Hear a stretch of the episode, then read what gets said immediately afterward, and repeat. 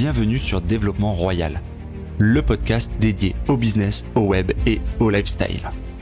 Avec l'ambition de vous accompagner pour vous aider à vous épanouir et à vous développer. Dans cet épisode, j'accueille Laurent Mio. Ce Martiniquais expatrié à Bali s'est reconverti dans la vente de villas pour la location touristique. Il nous raconte son parcours.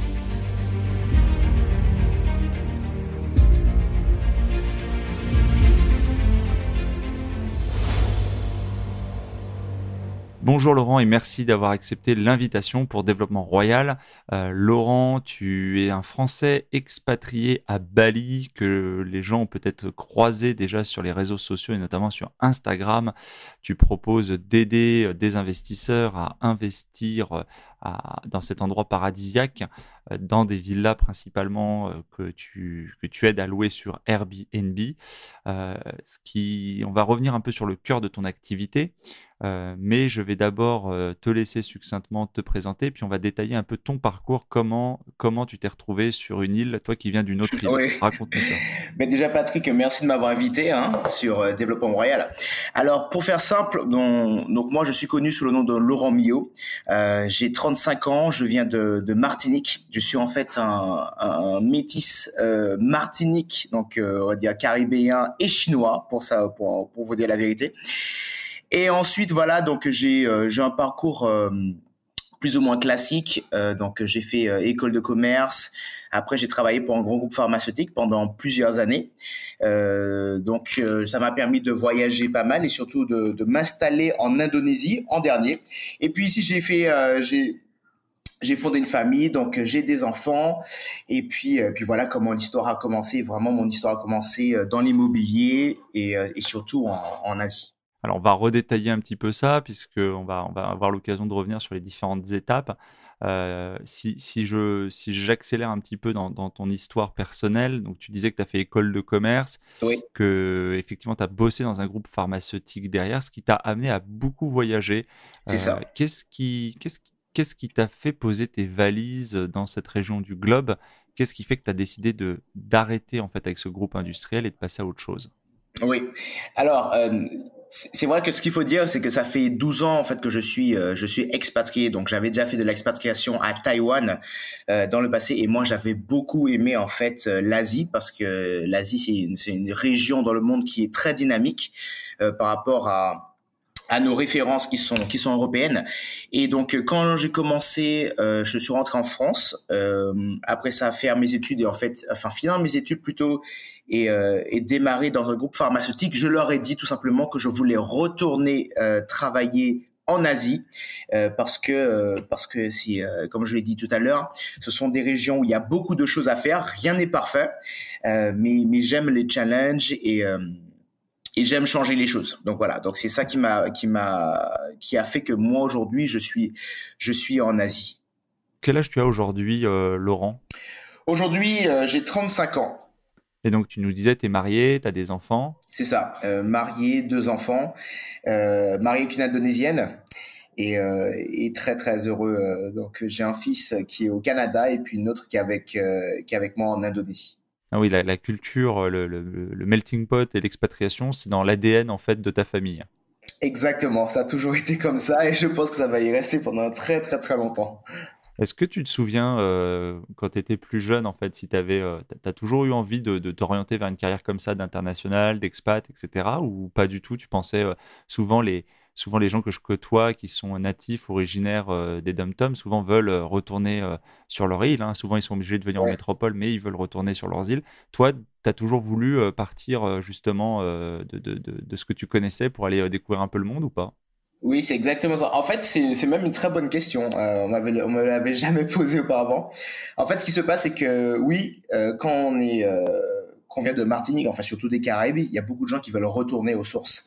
Moi, il s'est passé tout l'inverse. C'est parce que j'ai grandi sur une île et que, si tu veux, je n'étais pas mélangé assez international, au niveau international avec d'autres cultures, ce que j'aimais déjà beaucoup. Eh bien, j'ai décidé de faire, enfin, d'aller, de visiter beaucoup de pays dans mon enfance et aussi euh, de travailler dans ces pays pour découvrir d'autres cultures.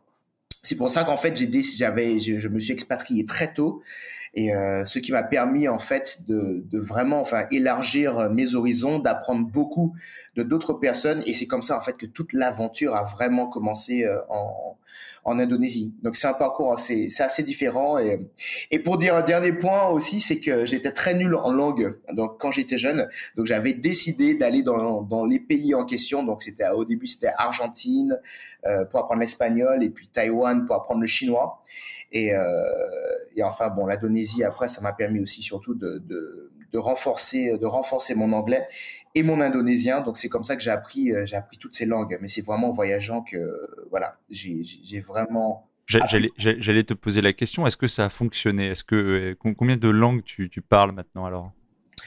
Euh, Alors, alors aujourd'hui, je dois parler euh, probablement six langues, mais il faut savoir que, que j'en parle trois couramment parce que je l'utilise euh, tous les jours et il y en a il y en a d'autres que j'oublie. Donc par exemple quand c'est espagnol et le chinois, ben j'ai tendance j'ai tendance à oublier ces langues. C'est normal hein, qu'on les pratique plus pendant un petit moment. Euh, mais mais oui, euh, je pourrais parler je pourrais parler six langues aujourd'hui tu as un parcours qui est comme assez atypique. Est-ce que tu te souviens, euh, c'est souvent par là que je commence dans le podcast sur les origines, euh, parce que souvent, euh, souvent il y, a une part de, comment dire, de son histoire personnelle qui est le fondement en fait de ce qu'on fait aujourd'hui. Est-ce que tu te souviens si dans ton entourage justement il y avait déjà ce côté, bon, tu étais, le fruit déjà d'une, comment dire, d'un croisement, d'une, de comment dire, de différentes cultures. Est-ce que dans ton entourage, dans ta famille, les gens avaient déjà des parcours expat? Est-ce que c'était, euh, on t'encourageait en tant qu'enfant à aller vers ce genre de carrière? Euh, qu'est-ce, qu'est-ce qui a été déclencheur? Tu te souviens de ça? Oui, alors euh, pas du tout. Dans ma famille, je n'ai pas euh, personne n'a de parcours d'expatrié. Euh, par contre, tu as raison, c'est que j'ai j'ai été beaucoup encouragé dans mon enfance par mon père notamment pour très tôt voyager et découvrir d'autres choses. Donc dans ma famille, il y avait qu'une seule règle, c'est qu'à partir du moment où on partait du, du cocon familial, donc à 18 ans, on ne revient plus jamais dans la famille. Donc enfin, quand je dis on ne revient plus jamais, on ne revient plus jamais habiter euh, dans, dans son ancienne maison. Euh, mais bien sûr, on peut retourner pour les vacances. Mais, mais, mais ce serait vécu comme un échec dans ma famille si, si on revient après 18 ans pour vivre voilà, euh, dans sa maison, la maison où on, a, on est né. Est-ce que tu dirais que c'était plutôt, plutôt quelque chose. Enfin, il y avait beaucoup d'exigences, tu veux dire? Il y avait un, une attente assez importante dans, dans, ton environnement familial? Je veux dire, on était justement conscient euh, comment dire, euh, je ne veux pas parler d'une éducation à la dure, mais plutôt, voilà, est-ce qu'il y avait euh, le fait que sans, sans, comment dire, sans compromis, sans forcément, tu vois, minorer un peu les, choses, tu dirais que c'était plutôt exigeant? Oui, c'était plutôt exigeant. Disons que mon père est entrepreneur aussi. D'accord. donc j'ai toujours, voilà, j'ai beaucoup appris, j'ai beaucoup appris avec lui, même si on ne le suit pas. Donc j'étais, moi à l'origine, c'était très scolaire, mais je le voyais bien sûr entreprendre tous les jours. Et euh, donc, je voyais bien ce qui était, ce qui était demandé. Et puis après, c'est vrai que j'ai très jeune, j'ai été dans ce milieu où il fallait toujours se surpasser, toujours aller plus loin, euh, rencontrer des, prendre des risques. Et c'est vrai que c'est ça qui m'a vraiment poussé à l'origine à voilà aller euh, aller dans des endroits un peu inconnus, même pour ma famille. Il, travaillait dans, enfin, c'était quoi son domaine d'activité? Il a connu le succès ou ça c'est plutôt, ça, ça a été plutôt une activité difficile pour lui? Alors, euh, comme euh, tous les entrepreneurs, enfin, j'ai connu les deux. C'est que j'ai connu euh, mon père avec un succès énorme dans l'immobilier et aussi dans la dans la revente. Enfin, il, il, travaille aussi dans la dans la lingerie féminine et il avait des il avait des entreprises dedans, donc il a eu le succès de, de à ce niveau-là. Et j'ai aussi connu les échecs de mon père, de très très gros échecs qui ont fait qu'il est qu'il est qu'il est tout perdu et à plusieurs reprises, mais que chaque fois il, euh, il remonte à notre business et chaque fois en fait il euh, il commençait voilà à regagner de l'argent, voilà à avoir une bonne situation. Donc j'ai toujours vécu les temps. Tel le phénix qui renaissait de ses cendres quoi. Exactement, exactement. Donc pour moi aujourd'hui, si on perd un emploi, c'est vraiment pas quelque chose que je vais trouver de tragique. Euh, parce que comme j'ai vu mon père remonter dans différentes structures avec et sans compétences spécifiques, euh, je l'ai vu entreprendre dans des, domaines où il connaissait rien et avoir du succès, parce que tout s'apprend en fait en réalité. Donc aujourd'hui, euh, je pense que tout le monde peut vraiment le faire. Est-ce que tu te souviens ce qui, euh, quand tu es arrivé donc en, quand tu es arrivé en Asie ou quand tu as décidé d'y retourner et que tu as quitté ton groupe pharmaceutique pour changer d'activité, quel a été le, déclencheur? Ça faisait combien de temps que tu étais dans la boîte? J'imagine tu avais un salaire confortable en général quand on est expat, etc. Comment tu as pris ce virage? Comment tu as pris cette décision? Ça s'est fait d'un coup? Ça s'est fait par étapes? Raconte-nous un peu euh, ce qui t'a amené à, ce changement. Alors, euh, comme, comme tu l'as dit, hein, dès qu'on est expatrié, on a une situation très confortable. Donc, pour ceux qui ne euh, connaissent pas, donc généralement, les, les entreprises fournissent souvent pas mal d'avantages, que ce soit au niveau de, du transport, euh, du logement, euh, des impôts. Donc, en gros, en expatrié, on n'a on n'a pas vraiment grand-chose à payer parce que les entreprises prennent soin de nous. ce qui se passait quand même, l'échange, le revers de la médaille, c'est qu'on travaille énormément. Et à un moment dans ma carrière, j'ai eu euh, moins de passion pour ce que je faisais, malgré le fait que j'ai beaucoup appris. Et surtout, le, point euh, déterminant qui m'a fait changer, c'est que l'argent, euh, même si j'en ai gagné bien, j'ai bien vécu, ça n'avait plus aucune valeur pour moi à la fin. C'est-à-dire que quand j'allais dans des hôtels 5 étoiles pour travailler, moi, j'ai réalisé que le marbre, euh, le marbre, par exemple, d'un hôtel 5 étoiles à l'autre, au lieu d'être à gauche, il sera à droite, pour faire, euh, simple, et que ça me procurait aucune émotion, rien du tout. Donc, donc, ce qui me procurait l'émotion, c'était plutôt les échanges avec avec les gens. Donc, ça allait peut-être dans l'immobilier qui est peut-être beaucoup plus simple. Et donc il y a un moment où l'argent ne, ne, ne, compensait plus rien du tout et j'arrivais plus à acheter, peu importe ce que j'achetais, je n'étais plus heureux en fait. Et c'est ça qui m'a vraiment euh, motivé à changer de, travail et de faire ce qui me plaît. Comment tu as choisi la, nouvelle activité du coup euh, suite à euh, ce changement, ce virage, tu te dis donc bon, je peux plus faire ce que je fais parce que j'y trouve plus passion, épanouissement, ça correspond plus, je suis plus aligné. On va parler souvent d'alignement entre ce qu'on est, ce qu'on fait, ce qu'on veut, etc. Euh, T'avais quel âge quand tu es arrivé à ce virage-là déjà aussi? Euh, je m'en suis rendu compte à, à 31 ans et c'est vrai que c'est quelque chose de, de, terrible parce que j'arrive à, un point de ma carrière où je, je gagne bien ma vie, je n'ai un monsieur, c'est absolument rien du tout, mais je ne suis plus du tout épanoui dans ce que je fais. Et, euh, et l'un des exemples euh, flagrants, c'est qu'en 2017, euh, je m'en souviens très bien, je ne me rappelais plus de l'année. Donc tous les ans, je fais un bilan. dès qu'on a passé la nouvelle année, je fais un bilan de tout ce que j'ai appris, tout ce que j'ai j'ai obtenu. Et en 2017, pour l'année 2017, je me rappelais absolument de rien du tout. Donc j'ai fait une année comme un robot à travailler dur. Et c'est là où je, je me suis dit, il faut vraiment changer les choses parce que l'argent c'est une chose, mais euh, mais vivre, enfin laisser une trace, vivre euh, quelque chose de sa passion, euh, c'en est une autre vraiment. Est-ce qu'il y avait d'autres éléments euh, déclencheurs, je vais dire d'un point de vue familial? Est-ce que tu avais déjà construit une relation avec, euh, avec ton épouse et, ça, ça t'invitait ou ça t'incitait aussi à, ralentir? Ou, pas du tout C'était vraiment uniquement toi et ton ressenti?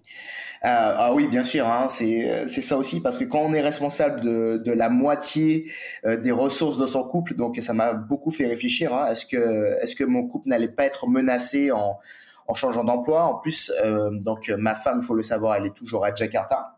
Euh, et moi, aujourd'hui, je vis euh, à Bali. Donc, on, a plus ou moins une relation à distance maintenant, faut l'avouer. Donc, ça a été une décision très très impactante pour nous, mais mais qui est vraiment en alignement avec ce qu'on qu'on cherche à faire dans le futur. Et, et comment, du coup, tu as choisi la nouvelle activité que, que tu exerces aujourd'hui, donc de, de comment dire de d'apporteurs d'affaires immobilières, de, de conseils en investissement immobilier euh, offshore hein, euh, à Bali. Comment tu as choisi cette activité-là? Euh, à, quel point elle était proche ou au contraire éloignée de ton ancienne activité? Alors, c'était complètement éloigné. Hein. c'était le jour et la nuit. Euh, ce qu'il faut dire, c'est que l'immobilier, pour moi, ça, ça, a toujours été une passion. C'est-à-dire que quand je m'ennuyais, je regardais euh, l'immobilier, les ce qui sortait euh, au niveau des dernières affaires, comment euh, comment on pouvait procurer en, en quelque sorte de l'expérience aux gens par l'immobilier. Donc, c'est quelque chose qui m'avait toujours passionné. Par contre, me dire que je pouvais en vivre au début, euh, ça n'a pas été vraiment flagrant parce qu'il a fallu que je remplace un, un, un très bon salaire tout de suite. Donc, euh, donc ça m'a, ça, ça a mis un peu de temps euh, pour que ça mûrisse un peu dans mon, dans mon esprit pour savoir voilà comment je pouvais le faire. Et, euh, et ce que j'ai fait globalement, c'est que quand j'ai commencé à investir euh, en Indonésie, j'ai tout simplement euh, vraiment en tant qu'amateur mis en ligne ce que je faisais. Euh, et, de plus en plus, j'ai eu beaucoup de questions me demandant, comment j'investis en Indonésie, quelles sont les rentabilités, est-ce que je pouvais accompagner les gens? Et c'est comme ça que toute l'histoire, a démarré parce que j'ai vu qu'il y avait une vraie demande pour l'immobilier à l'international. Et, euh, que je, pouvais, accompagner des gens et en plus gagner ma vie avec ça. Donc c'est comme ça que tout est venu. Il me semble me souvenir que tu m'avais dit que tu avais commencé en fait à investir dans l'immobilier parce que tu avais des revenus importants euh, dans, ton activité euh, dans le groupe médical que tu représentais et, que tu avais déjà fait tes premiers investissements à titre personnel d'ailleurs. C'est ça, exactement, oui. Et donc c'est ces investissements-là, en fait, tout en continuant encore à travailler au début, c'est-à-dire tu as commencé à investir, à expliquer ce que tu faisais en ayant le projet éventuellement de quitter ton, ton job. Et, et, quand tu as vu que ça prenait, c'est là que tu as pu envisager de faire la bascule. C'est ça, c'est exactement ça. C'est qu'au début, donc, euh, j'ai investi dans un, malgré tout ce que les gens, les gens m'ont dit. Donc, euh, l'Indonésie, euh, c'est un pays entre guillemets moyennement risqué, il faut le savoir. bon, tout le monde me disait qu'il fallait pas investir. Moi, je l'ai fait quand même et j'ai vu que j'ai eu, je m'en suis très bien sorti en fait, parce qu'il y a une période à Jakarta surtout où l'immobilier augmentait de 100% par an. Ça n'a pas duré très longtemps, hein. donc ça, ça a duré 4 ans. Bon, moi, j'ai pris des risques et j'en ai profité. Euh, donc ça, ça, ça a payé. Euh, et ensuite, donc, euh, donc ce qui s'est passé, c'est que j'ai vraiment pris mon téléphone, je montrais aux gens comment ça se passait, et les gens, ce sont les gens en fait qui ont qui ont créé mon futur mon futur métier. Ils me demandaient vraiment, et ils étaient prêts à me payer pour que je les accompagne et que je les aide à investir dans un pays différent, tout simplement.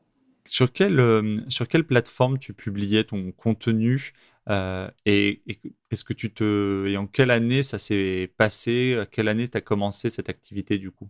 Alors j'ai commencé, alors j'ai commencé à investir il y a six ans à peu près euh, en Asie, et ensuite euh, j'ai j'ai commencé à publier sur YouTube.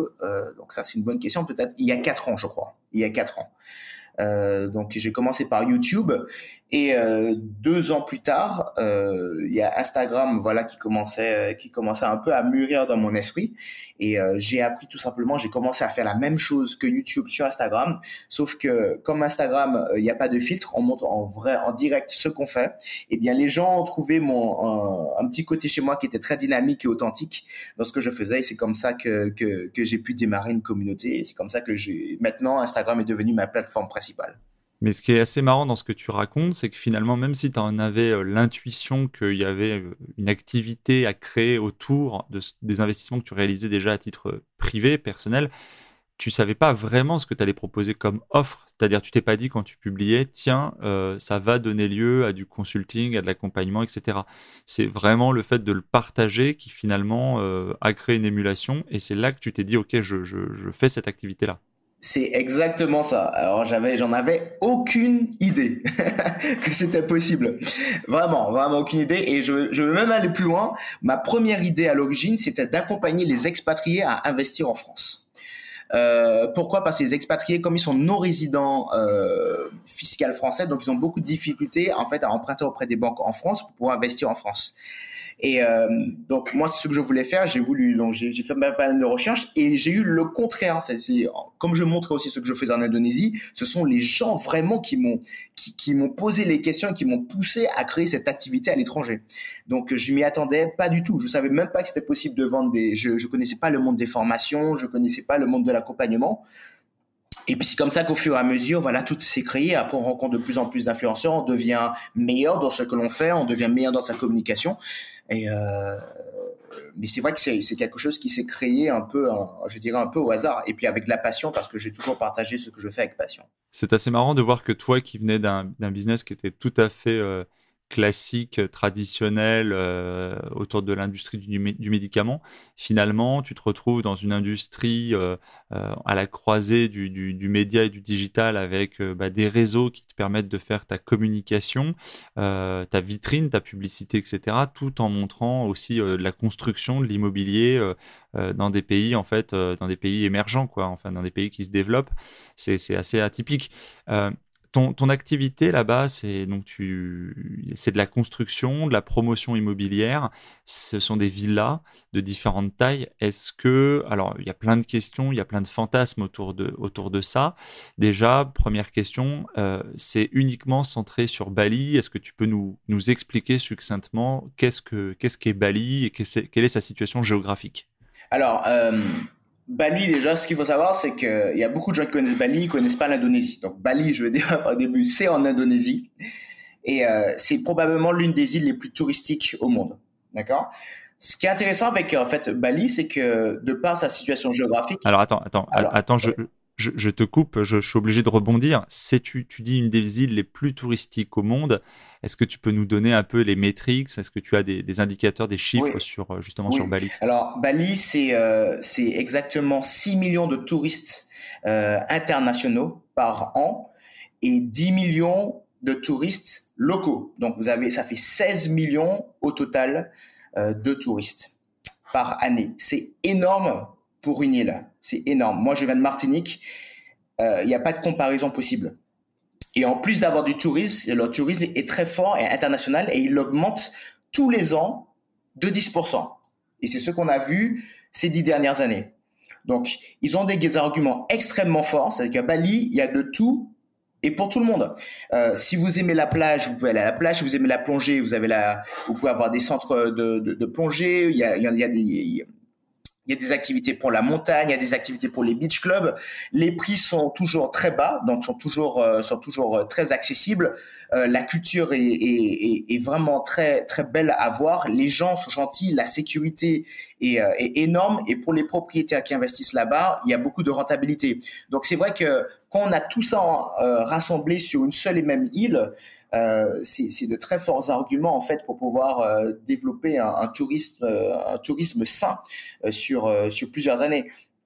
Et je vais aussi rajouter quelque chose, c'est que généralement quand on voyage, par exemple, euh, on veut découvrir un nouveau pays, disons, bah, je sais pas moi, euh, tu, tu, dis que tu vas aller en Europe et tu vas aller en Pologne. Et eh bien du coup, tu vas aller en, Pologne, tu vas faire deux semaines de vacances là-bas, et puis ensuite tu vas marquer sur ta sur sur, sur ta map, donc voilà, euh, c'est fait, tu as fait la Pologne et tu passes au prochain pays. Ce que nous, on voit, en fait, euh, à Bali, c'est que les gens qui viennent à Bali reviennent plusieurs fois. C'est qu'ils viennent une fois, deux fois, trois fois, quatre fois. C'est un argument énorme pour comprendre, en fait, l'attractivité de cette île. C'est-à-dire que les gens viennent parce qu'ils se sentent bien et ils adorent. Il y a tout le temps le beau temps. Donc, euh, donc voilà, je suis un grand fan de Bali. Vous l'avez compris. Est-ce que euh, tu peux nous dire un petit peu, donc on a, on a parlé de, de, la qualité et de l'intérêt euh, de Bali, est-ce que tu, peux nous parler de sa situation, euh, enfin de l'Indonésie, la situation politique, le reste des îles, puisque je dirais pour certains, il peut y avoir un côté un peu sulfureux ou un peu mystérieux sur le reste de l'Indonésie. De. Oui, exactement. Alors, l'Indonésie, c'est une, une démocratie, hein, donc pour ceux, qui ne le savent pas. Après, euh, c'est à plus de 90%, enfin, il faudrait que je regarde les chiffres dessus, mais je crois que c'est 85 à 90% musulmans. D'accord? Toutes les cultures euh, sont très bien organisées et respectées ici. Donc, ils ont très peu de conflits. En termes d'exemple, je, crois que l'Indonésie a même été située comme un exemple euh, pour montrer à quel point les, les, différentes religions pouvaient en fait s'accorder entre elles et communiquer entre elles. Donc, euh, donc l'Indonésie en général, c'est euh, musulman et Bali, c'est hindouiste. Voilà, c'est l'une des seules qui est hindouiste, euh, ce qui fait que qu'ils ont pu garder leur culture et, vraiment l'exploiter au maximum pour la montrer voilà à différentes personnes qui, voilà qui viendraient sur l'île. Sur les méthodes d'acquisition et de détention de biens immobiliers, euh, il y a également une particularité sur le podcast. On a déjà eu l'occasion de parler de l'immobilier, bon, euh, on va dire traditionnel en France, avec des méthodes d'acquisition et de détention que la plupart des auditeurs connaissent. Est-ce que tu peux euh, expliquer un petit peu et, succinctement quelles sont les spécificités de l'achat d'un bien immobilier donc en Indonésie? Par rapport au système classique que, que, la plupart des gens connaissent, c'est que quand on veut acquérir un bien immobilier, on utilise le levier bancaire, c'est-à-dire qu'on va aller à la banque, on va se trouver un bien, on va aller à la banque, on va mettre un apport et sur euh, et, la banque après va, va, va complémenter en fait les fonds dont on a besoin pour pouvoir acquérir le bien. à Bali, c'est un peu différent parce que si vous êtes un investisseur étranger, vous n'avez pas accès aux banques locales indonésiennes parce que justement vous êtes étranger. Donc si demain matin vous, vous, faites défaut, eh bien, eh bien les banques ne pourraient pas se couvrir. Et vous n'avez pas non plus accès aux banques euh, de votre pays de résidence. Donc si vous êtes en France, vous n'allez pas pouvoir vraiment utiliser le levier bancaire français euh, parce que pareil, si vous faites défaut demain matin sur un bien que vous avez acheté à Bali, eh bien les banques ne pourront pas saisir le bien à Bali, tout simplement. Donc euh, la méthode d'acquisition ici se fait premièrement avec, euh, et c'est un peu là où le bas blesse, ça se fait généralement en cash. Ça c'est la première chose qu'il faut savoir.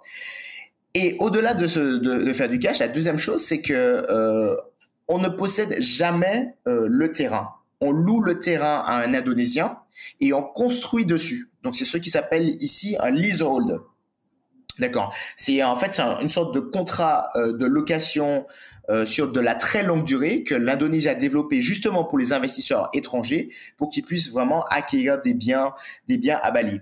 Alors vous allez me dire euh, oui mais c'est pas c'est pas très intéressant dans ces cas-là on n'a pas le levier bancaire en plus la terre nous appartient pas complètement euh, bah, c'est pas c'est pas vrai non plus parce que le tourisme est tellement fort ici que la rentabilité est haute. Un bien en fait à Bali il se rembourse en moyenne je dis bien en moyenne entre 8 et 10 ans. Donc voilà, c'est ce qu'on a pour une, grosse, moyenne. Bien sûr, on peut rembourser son bien beaucoup plus vite, comme ça peut prendre un petit peu plus de temps, mais généralement la moyenne du, marché c'est entre 8 et 10 ans. Donc ce qui fait que les, euh, voilà, la rentabilité euh, dans l'immobilier à Bali est très, est très forte. Et puis, euh, si on devait rajouter un point, c'est qu'on raisonne aussi avec de l'argent disponible.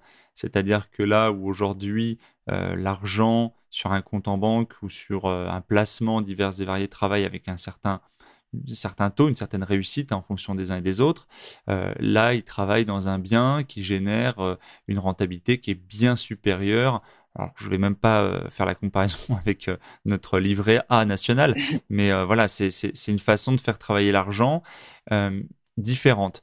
Est-ce qu'on peut parler aussi un petit peu de, pour faire le pendant de tout ça, de l'aspect sécurité? Parce que donc il faut euh, louer un terrain. Alors pour les auditeurs, c'est pas quelque chose qui est euh, complètement inconnu. Euh, on prend le système britannique où c'est pareil. On, est, je prends le système londonien plus particulièrement où c'est assez fréquent d'être sur une concession de 90 ans ou plus et, et de être propriétaire 100% du, terrain. Je crois que tu as mis dans une publication, juste pour faire une petite euh, transition, qu'il était quand même possible d'acheter parfois le, terrain, mais c'est beaucoup plus cher. Oui. C'est exactement ça. Euh, non seulement c'est beaucoup plus cher parce que les, les balines n'aiment pas céder la terre de leurs ancêtres, euh, mais en plus il faut il faut créer un business et puis et puis tous les terrains ne sont pas à vendre justement en ce qu'ils appellent ici le freehold, donc euh, euh, libre de droit en fait euh, aux, étrangers. Donc c'est assez particulier d'aller sur ce genre de bien-là, sachant qu'on n'a pas vraiment besoin de le faire parce que un contrat de location, ça peut être aussi sur la très longue durée. Donc vous pouvez prendre plusieurs contrats de 25 ans. Donc vous pouvez arriver, si l'Indonésien est, d'accord, à 75 ans de contrat, à 90 ans, enfin peu importe. Donc ce qui revient à peu près au même. Et puis, il y a aussi une question d'équilibre, hein. c'est-à-dire que pour le local, ces locations de terrain lui assurent des revenus euh, confortables ou en tout cas suffisants pour euh, euh, le mettre à l'abri du besoin, c'est ça? C'est exactement ça. Et c'est là où moi je trouve que c'est un super système qui devrait être appliqué dans le monde. Moi je trouve que c'est bien parce que du coup, il faut savoir que les balinais n'ont pas les mêmes moyens que les étrangers. Et tous les ans, euh, pas tous les ans, pardon, tous les, euh, tout, je sais pas, en fonction du contrat, on va dire tous les tous les 20, 25 ans, ils récupèrent un peu d'argent pour faire vivre, voilà, leur famille, et puis euh, et puis aussi céder euh, céder l'argent à, à, leurs petits enfants ou bien faire des mariages, etc. Donc euh, donc moi je trouve que c'est une bonne méthode qui devrait être appliquée parce que Sinon, on va entrer sur un, sur un schéma un peu comme à Paris où, je sais pas moi, dans, dans 30 ans, ce que ça va donner, vu qu'il n'y a plus de, de terre disponible. Euh, donc, il n'y a que les anciens propriétaires, au final, qui vont, qui vont pouvoir euh, accéder enfin, aux, je veux dire, aux, propriétés. Et puis, les nouvelles générations, ça va être très compliqué pour elles parce que, justement, euh, il va falloir acheter les biens à des prix, des, des prix très conséquents. Est-ce que tu peux, euh, en, pareil, en, toujours sur l'aspect de la sécurité de l'investissement euh, en Indonésie, nous parler des, garanties, comment, comment ça se passe, quel est le, quelle est la représentation du, de l'investisseur par rapport donc aux propriétaires des terres? Euh, dans quel cadre en fait quelles, sont les étapes suivantes en fait la, personne l'auditeur là qui serait décidé à acheter euh, elle, elle fait elle passe par quoi? C'est par un cabinet d'avocat local le contrat est signé. Euh, est-ce que le bien est sécurisé? Quels sont les recours en fait hein, en cas de changement je sais pas moi politique ou autre par exemple? Alors c'est un contrat, comme je l'ai dit auparavant, qui a été fait pour les investissements étrangers. Sachant que les investissements étrangers représentent une très grosse part du volume du chiffre d'affaires que l'île fait. Euh, donc, il est très protégé pour les, étrangers. Après ce contrat, alors lorsqu'on fait une acquisition à Bali, c'est un contrat notarié. Donc il y a tout écrit noir sur blanc. Euh, L'Indonésien ne peut pas, ne va pas venir vous saisir euh, vos terres si vous avez un contrat de location. Là où il faut faire vraiment, vraiment, vraiment attention, c'est qu'il y a beaucoup de gens qui se disent, comme je peux pas avoir, euh, je j'ai pas envie de louer la terre, je vais passer par des prêtes non. Et euh, ce qu'ils font généralement, c'est qu'ils vont voir un Indonésien et ils veulent mettre le nom de l'Indonésien sur le contrat, qui lui peut posséder la terre de façon indéfinie. Et derrière, euh, derrière ce prête-nom, ils, ils, rattachent en fait euh, cette personne à eux-mêmes. Je sais pas si je me suis bien fait, je me suis bien fait comprendre. Si, si, c'est assez clair sur, sur la façon dont, dont ça s'opère. Mais vas-y, je te laisse développer, c'est intéressant. Voilà. Donc, donc généralement, ce qui se passe, c'est qu'il faut, il faut bien comprendre que comme ils ont développé un contrat spécialement pour les investisseurs étrangers, euh, un étranger ne peut pas posséder la terre en Indonésie et à Bali, c'est clair et net peu importe le type de contrat que vous avez fait, peu importe euh, le notaire que vous avez été voir, l'avocat, etc. Il y a beaucoup de gens qui se sont un peu, un peu cassés les dents là-dessus. Dès que vous allez devant la justice, si vous, si on voit, euh, si on voit que vous dites, ah, vous avez un contrat avec un prête-nom, etc. Eh bien, le bien vous appartient pas. Le bien appartient à celui qui a le nom sur le contrat, tout simplement. D'accord? Donc, le plus simple pour les investisseurs étrangers, c'est vraiment de faire ce qu'on appelle des contrats de leasehold donc c'est-à-dire de location de terre à des Indonésiens, ou bien de créer des structures indonésiennes, une entreprise qui, elle, va posséder euh, le bien à Bali, tout simplement. Est-ce que tu peux nous parler un petit peu du montant, du coût d'un investissement euh, à Bali? Ce que ça représente en termes de, de, de, somme, de flux financiers, c'est-à-dire bah, aussi bien euh, l'achat, le terrain, la construction, mais également le, retour sur investissement. Bien sûr. Alors, tout le monde en gros euh, peut investir euh, peut investir à Bali. Il, y a, vraiment pour tous les budgets. Euh, je dirais que si je devais donner une, très grosse moyenne, ça commence euh, entre 100 000 euros et ça va jusqu'à, euh, c'est vrai que ça peut aller jusqu'à plusieurs millions, mais on va dire que l'investissement immobilier, ça va être entre 100 000 millions jusqu'à, on va dire, 500 000 euros. Euh, pourquoi la fourchette est aussi large? C'est parce que si vous achetez des, petits biens et qui sur le très court terme et qui sont, je dirais, qui sont pas une qualité de construction énorme, ben vous pouvez acquérir un bien à, à, 100 000 euros. Euh, ce qu'il faut savoir, c'est qu'ici à Bali, on construit très mal. Ils n'ont pas les mêmes normes en Europe. Donc les villas, avec le temps, euh, ont de très grosses charges de maintenance. Euh, ce qui fait que il vaut mieux aller aujourd'hui sur des villas qui ont de bien meilleures qualités de construction, qui ont de meilleurs placement en fait au niveau de la localisation à Bali pour justement pouvoir être rentable. Donc si vous voulez aller dans ce type de villa et ce sont les villas les plus rentables et, et, celles qui se revendent le mieux sur le marché, il faut un budget entre 250 000 euros et 500 000 euros. Donc ça, c'est ce qu'on a. Encore une fois, ce sont ce que je dis, ce sont des moyennes parce que je couvre, je peux pas couvrir tout le marché, ça dépend de, du, du type de bien.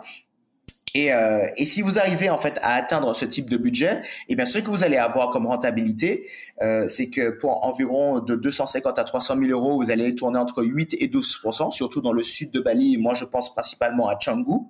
Euh, et si vous allez sur des biens euh, avec beaucoup de chambres, donc 5 et 6 chambres, vous allez plus tourner entre 4, 10 et 14 quand je parle euh, de 10 et 14% moi je ne parle que du net, net après impôt, net après maintenance, après, tout, tout, tout. Hein. Donc c'est du net, net en main. Euh, voilà. C'est vraiment considérable parce que on va dire en moyenne par rapport à ce que nous on connaît ici, si on parle vraiment en net, net, ça peut correspondre à peu près à entre deux et trois fois supérieur, peut-être même parfois quatre fois supérieur à du, à du net net en France en fait. Hein. C'est ce que tu observes, toi, les gens qui viennent te voir et qui pour la plupart, j'imagine, ont déjà investi en France, puisque c'est généralement pas un projet de premier investissement, ça demande une certaine maturité et des, moyens. Euh, c'est généralement la, réflexion que les gens se font.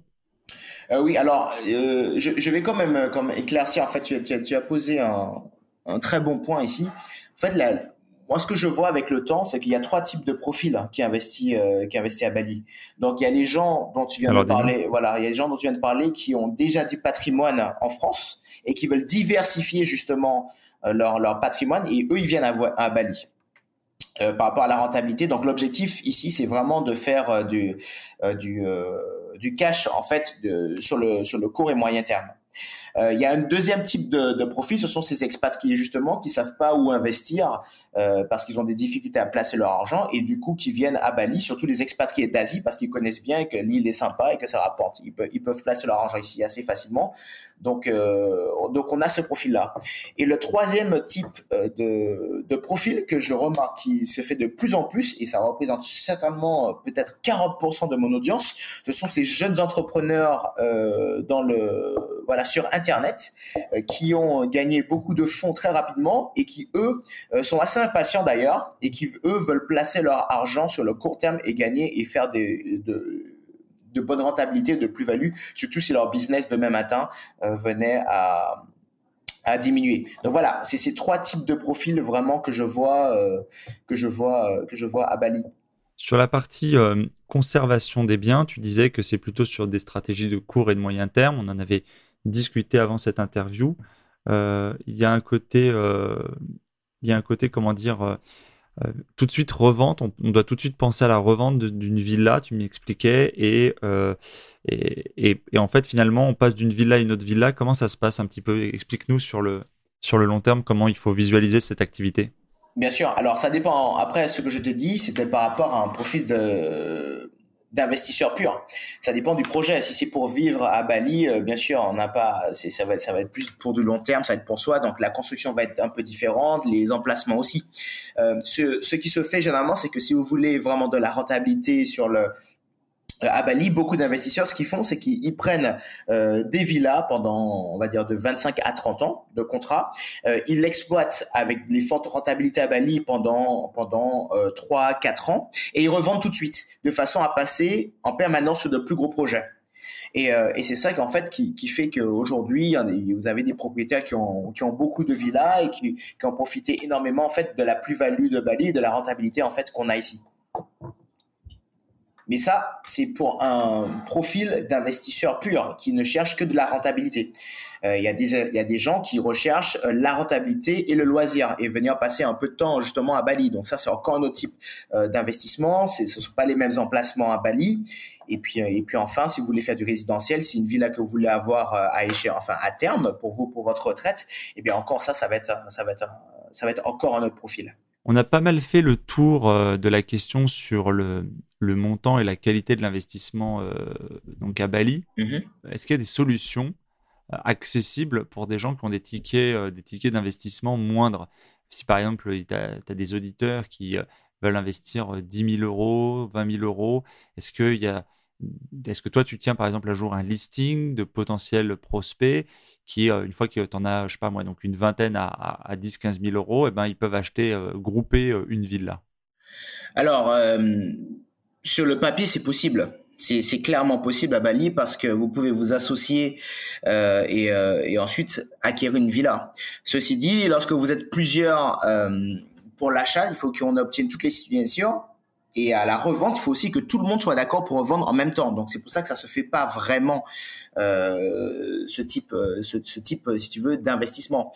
Moi, quelqu'un qui, qui a 10 000 euros vraiment, moi je lui dirais tout simplement d'attendre et, euh, et, vraiment de se focaliser là où il est en ce moment pour pouvoir revenir avec des budgets euh, plus conséquents et pour pouvoir en fait vraiment investir à Bali. Donc, euh, au lieu d'avoir un ticket de 10 000 euros, déjà on pourrait plus travailler avec avec quatre personnes qui ont un ticket, qui ont 50 000 euros par exemple de côté.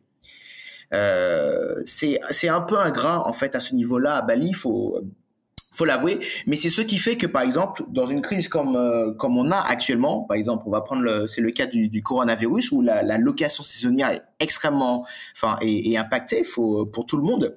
Eh bien au final ça ça embête le propriétaire mais ça ne le menace pas. C'est pas comme en France où vous avez le levier bancaire. Donc du coup, euh, beaucoup de gens empruntent de l'argent auprès des banques et tous les mois, ils savent qu'ils ont une échéance qui va tomber. Et eh bien Bali, vu qu'ils ont ils ont acheté généralement en cash, eh bien ils sont ils sont embêtés de la situation, mais mais au final, c'est qu'une question de temps. C'est pour ça qu'on aura probablement pas, et bien sûr, euh, je bien sûr, je ne peux pas promettre à 100%, mais on, a beaucoup moins de chances d'avoir une crise immobilière à Bali, étant donné que c'est un marché qui est cash, plutôt que d'avoir une crise financière dans un autre pays où beaucoup de gens utilisent en fait les banques pour pouvoir investir. Très bien. Et sur la question, euh, j'ai envie de dire, de l'écologie, de la, de la montée des eaux, euh, quelle est la situation euh, topographique de Bali? Est-ce que vous êtes très proche du niveau de la mer? Est-ce que la montée des eaux, c'est dans les années à venir un sujet de préoccupation ou pas? Non, ça ne l'est pas. Ça n'est pas euh, à l'heure d'aujourd'hui la montée des eaux. Ce qui est une préoccupation à Bali, c'est surtout euh, comment gérer le tourisme de masse, euh, la pollution, qui qui vraiment est, est devenu un vrai problème, un vrai problème à Bali et puis euh, et puis la qualité euh, des euh, la qualité des transports, des infrastructures, voilà pour supporter en fait ce, tourisme. donc c'est là où ils en sont, c'est là où ils en sont aujourd'hui et il y a et, le gouvernement en est conscient, donc ça c'est très intéressant. Et puis ils mettent les moyens justement pour pouvoir continuer, voilà, à, faire de l'île une des îles les plus les plus attractives au monde. Hein l'Indonésie a beaucoup de projets euh, pour Bali et surtout pour les îles qui sont euh, qui entourent Bali. J'allais justement y venir. Pourquoi euh, pourquoi donc tu me disais aussi lorsqu'on a préparé ce podcast que Bali c'est la c'est vraiment la pointe de l'attractivité. Finalement, le reste de l'Indonésie est, pas du tout aujourd'hui attractif. Est-ce que c'est pas un sujet? Est-ce que pour les plus malins d'entre d'entre nous, des, auditeurs Est-ce que justement, il va pas y avoir un développement de l'activité ailleurs sur l'Indonésie? Euh, Est-ce qu'il y a d'autres coins d'Indonésie où toi tu te, tu te trouves, tu as peut-être fait un peu le tour, qui euh, sont à surveiller et qui seront peut-être les prochains spots euh, dans les dix prochaines années? Mmh. C'est une bonne question. Là, je n'aurais pas la science infuse. Ce que je peux, ce que je peux dire, par contre, c'est que le gouvernement, surtout ces deux dernières années, ils ont mis de gros investissements pour pouvoir développer des îles comme euh, comme Lombok, comme Sumba. Donc c'est c'est dans le nord de l'Indonésie avec de très beaux, de magnifiques paysages. Euh, seulement, euh, pour créer cette attractivité, il faut beaucoup de choses en place. C'est-à-dire qu'il faut en place euh, une culture qui soit qui soit euh, qui, qui puissent accueillir correctement les, les, étrangers, donc ils sont pas réticents au, au, tourisme. Il faut une culture aussi euh, qui soit qui soit assez ouverte, donc les hindouistes le sont envers euh, envers toutes les autres religions et c'est ça qui est qui est énorme. Et en plus mettre en place les infrastructures nécessaires, euh, ça a pris 40 ans à l'Indonésie euh, pour pouvoir le faire. Donc aujourd'hui, un investisseur qui vient et qui qui qui, qui me dit je veux de la rentabilité tout de suite, je lui dis écoute viens à Bali, il faut pas ça sert à rien de de, de, viser sur le très long terme. Par contre, s'il a euh, euh, beaucoup de cash disponible et qu'il est prêt à attendre, euh, on, va, dire 10-15 ans que les choses se développent aux alentours de Bali et que et que voilà, il, aime bien, il aime bien partir un peu, un peu prendre un peu de risque, partir à l'aventure sur des sur des ces endroits toujours magnifiques. Eh bien pourquoi pas? Eh bien pourquoi pas? Et ça c'est sûrement une très bonne stratégie à faire dans le futur. Mais les gens qui se placent et qui font ça, dans tous les gens que je connaisse en tant qu'investisseur, ce sont des gens qui ont des excédents euh, de, de, de, cash sur le côté et qui justement, après avoir investi à Bali, ils vont chercher des, des terres sur d'autres îles indonésiennes qui vont euh, qui ont du potentiel dans le futur. Euh, mais pas pour quelqu'un qui, qui voudrait vraiment profiter d'une rentabilité, saison, euh, rentabilité saisonnière tout de suite. Comment se passe, on a, on a pas mal fait le tour de ton activité, etc. Comment se passe la vie euh, à Bali pour toi qui vis donc euh, à, l'année? Euh, Est-ce que tu habites dans une de ces, de ces villas et quelle est, quelle est la vie en fait d'expatrié dans ce coin du globe en fait? Est-ce que tu peux nous raconter un petit peu?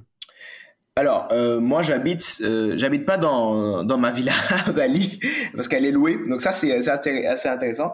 Ce que je fais, par contre, c'est que je, je vis dans une villa avec plusieurs autres personnes. À Bali, ça se fait, euh, ça se fait beaucoup. Euh, ça, ça, après, c'est un choix, c'est un choix tout à fait personnel. On n'est pas obligé de le faire. Euh, la vie d'expatrié, en gros, elle est, elle est, elle est énorme à Bali.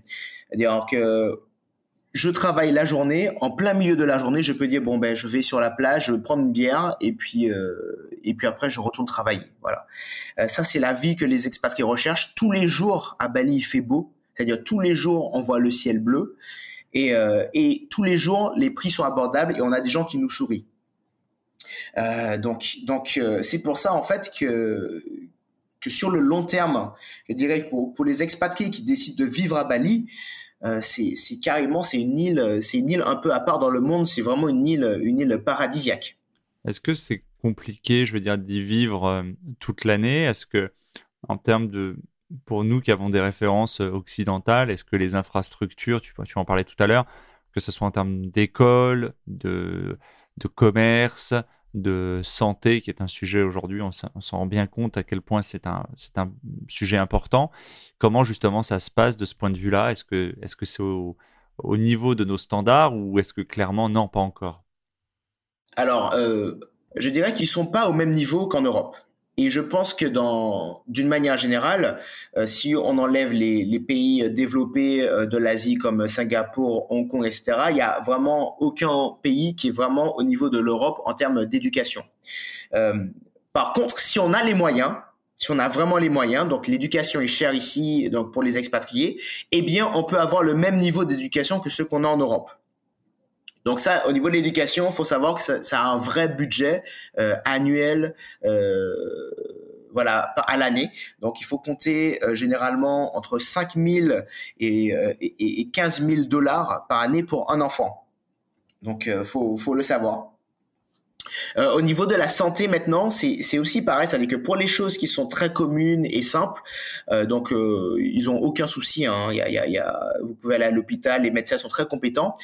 Par contre, sur des choses techniques comme par exemple la chirurgie, donc ce que les experts qui font, c'est qu'ils vont sur les sur les dans les pays voisins, tout simplement. Ils vont en Malaisie, ils vont aller à Singapour pour pouvoir en fait se faire se faire opérer. Et généralement, les assurances qui sont généralement les assurances expatriés prennent ça en charge. Donc c'est pas c'est pas vraiment un problème pour vivre euh, pour vivre ici.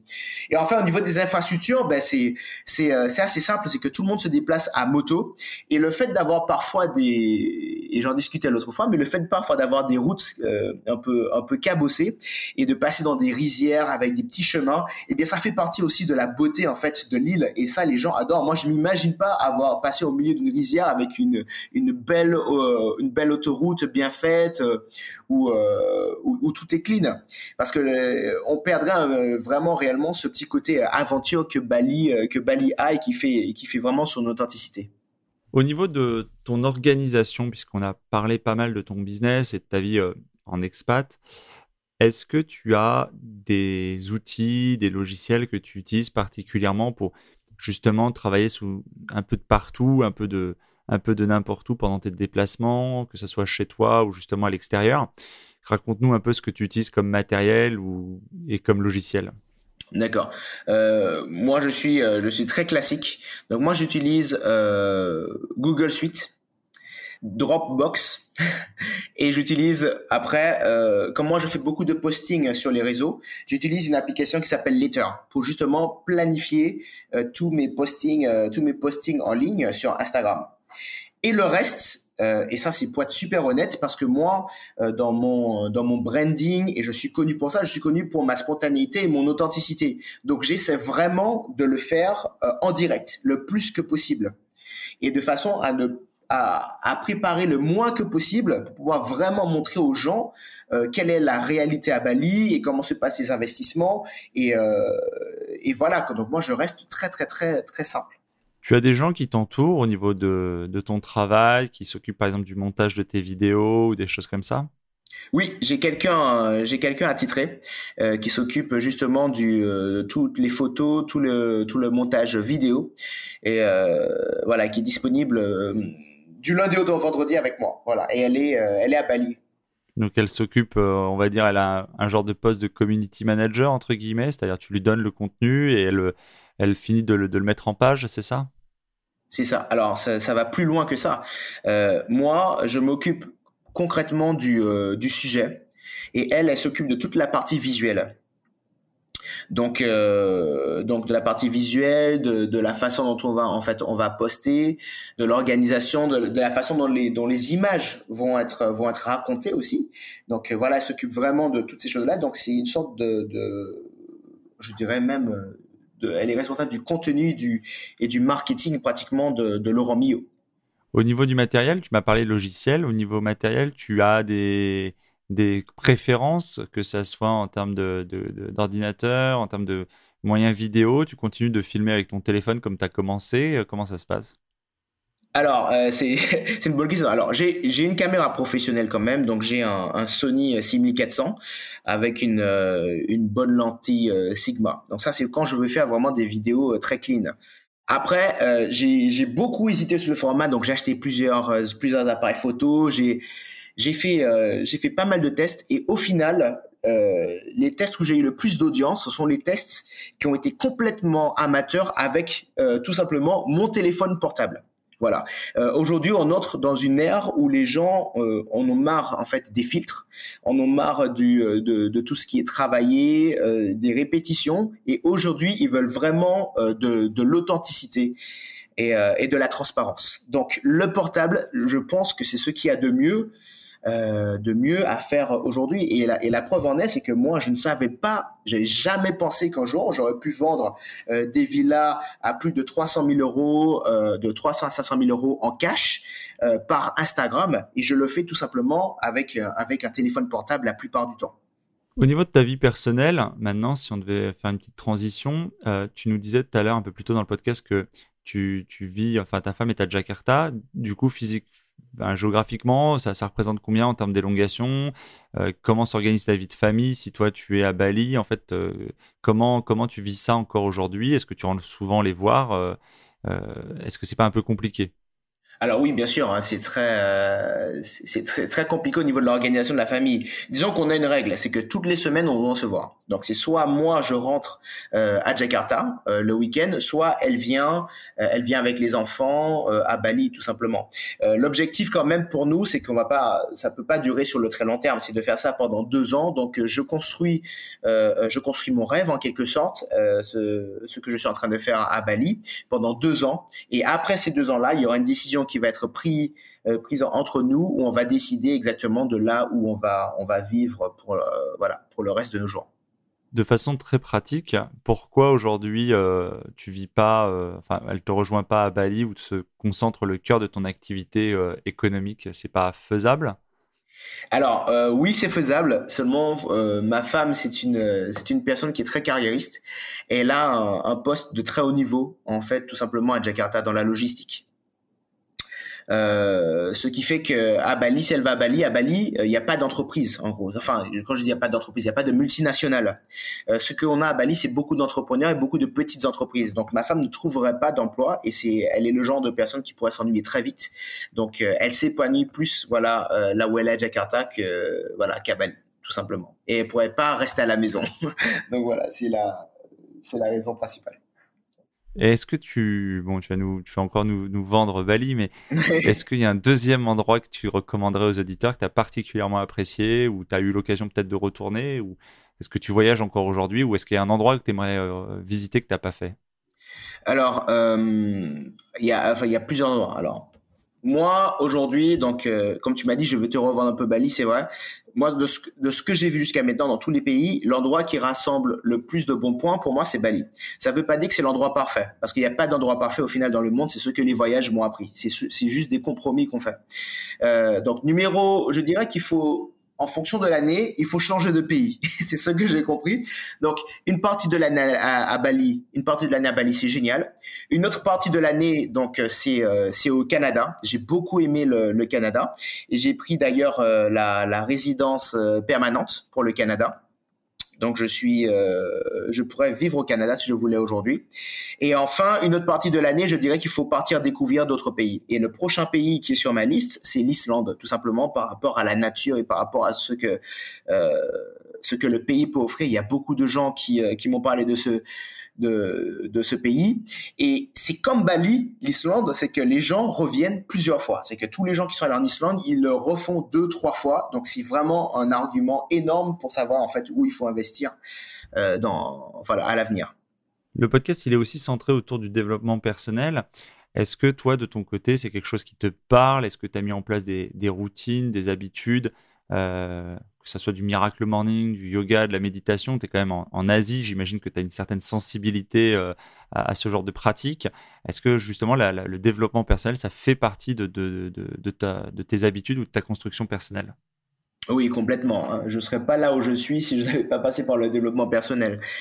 Euh, je lis, enfin je lis, donc je ne suis pas un grand lecteur. je ne suis pas un grand lecteur. Par contre, j'écoute beaucoup d'audiobooks. Euh, donc j'écoute un, je fais trois ou quatre audiobooks par semaine à peu près. Ah oui. Et euh, oui, oui, j'ai trois ou quatre audiobooks par semaine et je consomme beaucoup de vidéos YouTube euh, sur des gens qui m'inspirent et tous les jours et tous les matins. Donc, euh, d'ailleurs, un, un, de ceux qui m'a le plus marqué et c'est celui qui m'a fait vraiment tout changer dans ma vie, c'est Jim Rohn. Euh, donc, pour ceux qui ne le connaissent pas, c'est celui qui a, qui a formé Tony Robbins. Tony Robbins et, euh, et, il a fait il a fait il y a une vidéo sur YouTube qui est disponible qui dure 4 heures mais je, je l'ai écouté au moins une trentaine de fois cette vidéo c'est euh, j'ai jamais rien vu d'équivalent. On la mettra dans les liens pour les auditeurs. J'ai jamais rien vu d'équivalent. D'accord. Donc euh, donc voilà. Et au niveau des habitudes alors que moi j'ai je suis assez particulier parce que j'aime me réveiller très tôt le matin et naturellement, donc je l'ai toujours fait. Donc je me réveille vers 3h30, 4h du matin tous les jours, mais je, me, je ne me force pas, contrairement à beaucoup de gens. Euh, j'aime travailler le matin parce que c'est silencieux. Le soir, par contre, je suis complètement KO, bien sûr, parce que je me réveille, je me réveille tôt. Euh, donc, euh, je vais faire 3-4 heures de travail sur moi-même. Je vais revoir mes, euh, mes objectifs. Je vais écouter des gens, des gens qui m'inspirent. Et puis ensuite, je vais faire du sport. Donc, mon sport préféré, c'est je, je, fais beaucoup de CrossFit et, et de surf maintenant. Euh, donc, euh, donc voilà, c'est ça mon, c'est ça mon rythme. Et puis après, je vais travailler toute la journée, donc je réponds à des gens euh, tout au long de la journée. Et puis, j'essaie de me rendre disponible. Donc, je n'ai pas d'heure de fin de travail, c'est-à-dire que quelqu'un qui m'appelle à, à 23, enfin je sais pas moi, à 23 h ou 1 h du matin, si si je suis réveillé, eh bien je réponds, je réponds tout de suite. Ah, tu es hyper disponible pour tes clients alors? Je suis très très disponible pour mes clients. J'essaie vraiment de l'être parce que moi, ce qui m'avait, ce qui, je me rappelle encore une fois, c'est que ce qui, ce qui m'embêtait, et c'est pas vraiment une critique par rapport à, par rapport à la France, euh, mais c'est vrai que le fait que vous ayez des horaires stricts, ça empêche de faire beaucoup de, comment dire ça, d'avancer sur beaucoup de sujets. Et je sais que quand quelqu'un a besoin de l'information, surtout quand ils sont loin et que et qu'il travaille et qu'il a sa vie de famille, etc. Euh, c'est difficile pour lui d'y avoir accès s'il n'a pas quelqu'un en face de disponible. Donc moi, euh, ayant été dans la même situation euh, qu'eux, je me rends disponible dans la mesure du possible, bien sûr. C'est-à-dire que si je vois, je suis devant mon téléphone, je réponds. Et euh, bien sûr, si c'est pas si c'est pas le, soir même, ben, je répondrai quelques heures après quand je me réveillerai. Ça peut être très tôt, à 5 heures du matin, 6 heures, peu importe. J'ai pas j'ai pas d'horaire fixe. On arrive à la fin de ce podcast. Est-ce que tu peux nous dire, donc du coup, parmi les, différents audiobooks que tu as écoutés ces derniers temps, euh, si tu en as un plus que les autres que tu recommanderais aux auditeurs? Et, je vais faire la, parenthèse aussi. Est-ce qu'il y a finalement une citation de tout ce que tu que tu as vu, entendu, que ce soit celle de Jim Rohn ou d'un autre, qui t'a particulièrement marqué et que, euh, qui est devenu un mantra pour toi, quelque chose que tu te dis euh, justement le matin quand tu travailles sur toi-même, etc. Euh, oui, alors le dernier audiobook que j'ai lu, enfin, il y, a, vraiment, c'est difficile, toujours difficile de donner un audiobook parce que ça dépend des domaines et il y en a, il y en a beaucoup qui m'ont marqué, pour être super honnête. Euh, je dirais que le dernier que j'ai que j'ai écouté, c'est The Obstacle is Away. Et, euh, et, ça tombe euh, parfaitement dans euh, bien dans cette dans cette période. C'est le, le, titre le titre français c'est l'obstacle et le chemin de, de, de Ryan Holiday et, et je l'ai lu aussi et c'est un très bon livre. Voilà et, et, vraiment dans des périodes de, difficiles, je pense qu'il n'y a pas meilleur il y a pas meilleur livre à lire et relire ou à réécouter. Donc voilà. C'est vrai, c'est un, un, un, ouvrage que je recommande effectivement aux auditeurs. On le mettra dans le dans le descriptif. Et est-ce que, est-ce que du coup, tu n'as pas répondu à la question Est-ce qu'une citation que tu as retenue de tes, de tes lectures, quelque chose que tu, peut-être une citation que tu trimbales un peu avec toi depuis longtemps, qui, qui te caractérise? Euh, Alors, c'est une question piège, il y en a pas. Non, c'est non, c'est une question piège parce qu'il y en a, il y, en a beaucoup. mais disons que celle que je, celle que je suis vraiment, et c'est surtout pour me rappeler c'est surtout pour, euh, pour, pour ceux qui procrastinent beaucoup, parce que tout le monde procrastine, et c'est vrai qu'il y a des choses qui nous plaisent moins, il y en a d'autres qui nous plaisent plus. Euh, et je sais pas de qui, euh, de qui cette citation vient, mais c'est un imbécile qui marche ira toujours plus loin qu'un intellectuel qui reste assis. Donc, dans les, dans les moments où on se dit, il y a rien à faire, comme c'est le cas maintenant, on est confiné, où euh, je n'ai pas je n'ai pas accès à, telle chose ou euh, où je n'ai pas les moyens etc peu importe ce que vous pouvez faire vous le faites à votre niveau il faut le faire. Parce que en semant des petites pierres des petites pierres des pierres un peu partout au bout d'un moment voilà ça fait un stack de pierres et vous allez voir que vous pouvez construire quelque chose à partir de ça. Et c'est vraiment ce que je suis en ce moment c'est plutôt euh, cette citation que j'essaie de me rappeler souvent c'est c'est un imbécile qui marche ira toujours plus loin qu'un intellectuel qui reste assis Parfait. Eh bien, écoute, Laurent, ça sera la conclusion de cet épisode. Je te remercie pour ton interview. Je te dis à très bientôt et on manquera pas de suivre un peu ton actualité. Merci Patrick, merci de m'avoir invité. L'épisode est maintenant terminé. J'espère que vous l'avez apprécié, qu'il vous a inspiré. Si oui, pensez dès à présent à vous abonner. Et si vous voulez m'aider à faire vivre ce podcast, alors je vous invite à laisser un commentaire ou une évaluation sur iTunes ou sur la plateforme que vous utilisez. Cela me permet d'améliorer le contenu et de le faire connaître à un plus grand nombre de personnes. Et pour vous remercier de votre aide, je ferai chaque mois un tirage au sort parmi les nouveaux contributeurs et j'offrirai une heure de coaching ainsi qu'un bon d'achat de 20 euros sur Amazon. Le nom du gagnant sera publié sur Facebook. Vous pouvez bien sûr me retrouver sur ma chaîne YouTube ainsi que sur Facebook, Twitter et Instagram. Je mettrai les liens dans le descriptif de l'épisode et sur le site internet www.développementroyal.com. Je vous dis à bientôt pour de nouveaux épisodes. Si vous êtes arrivé à la fin de ce podcast, alors permettez-moi de vous proposer un passage à l'action. Si vous voulez apprendre à vous organiser pour devenir plus efficace dans votre business et dans votre vie, alors dans ce cas, inscrivez-vous à ma formation Super Organisée. C'est simple, il vous suffit de suivre le lien dans le descriptif de l'épisode ou sur le site www.développementroyal.com.